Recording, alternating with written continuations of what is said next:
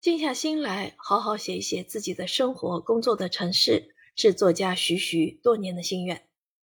二零二三年六月，徐徐的新书《国词千年》入选江西出版传媒集团中文传媒阅读好书推荐书目。推荐语是这样写的：以宏阔而不失细腻的笔调，向读者打开了深入了解景德镇瓷文化乃至中华优秀传统文化的大门，融思想性、知识性、文学性及可读性于一体。从构思到起笔，再到好评如潮。徐徐是如愿以偿了。千年瓷都景德镇具有厚重的历史积淀和博大精深的陶瓷文化，数千年历史文脉的传承，一代代瓷人接续奋发下的瓷业创新发展，其中的精彩不是只言片语所能讲述。景德镇至于徐徐，无疑是熟悉的，因为这是他立命安身的家园。而当他静坐在电脑前，去一词一句描绘景德镇时，这座熟悉的城市却变得无比陌生。在熟悉与陌生的焦灼之中，徐徐冷静地寻找着打开景德镇的密钥。有过写作“满目青山黄庭坚”时摸着石头过河的探索经历，有着创作“正气悲歌文天祥，一代纯如画曾巩”的开合从容。在人文江西丛书、历史文化名人传记系列写作，给了徐徐足够的勇气与底气。面对瓷国千年的荡气回肠，我要回到大历史背景下，在时空穿梭中与这座城市对话。这就有了徐徐写作国瓷千年的第一个思路，这就有了书中“澶渊之盟后百年安定”，让景德镇陶瓷在关。歌如定军盛名之下异军突起，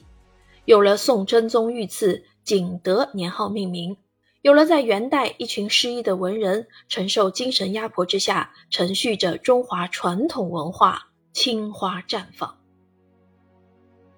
在大历史观的思考之下，徐徐从社会史、文化史、经济史等角度讲述着陶瓷史和陶瓷制作工艺的史料。历代帝王对瓷器风格特点的深刻影响，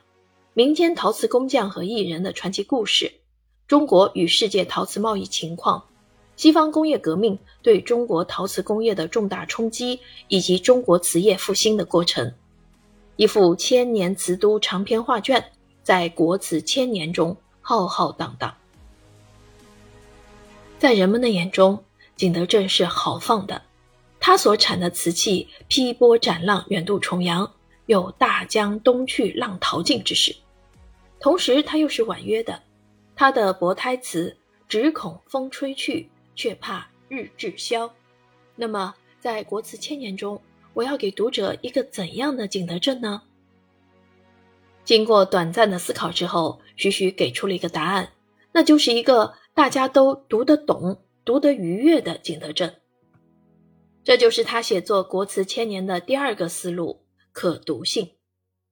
大家都知道，表现陶瓷制作这类题材很容易写得枯燥乏味，很容易让读者在半懂不懂的陶瓷专业术语中失去阅读的兴趣和信心。徐徐以其女性作家特有的细腻和清丽的语言，及一位成熟作家对题材的节奏把握，将器物、历史人物、事件。与当代读者的阅读审美和情感打通，从而赋予了语言表达的当代性。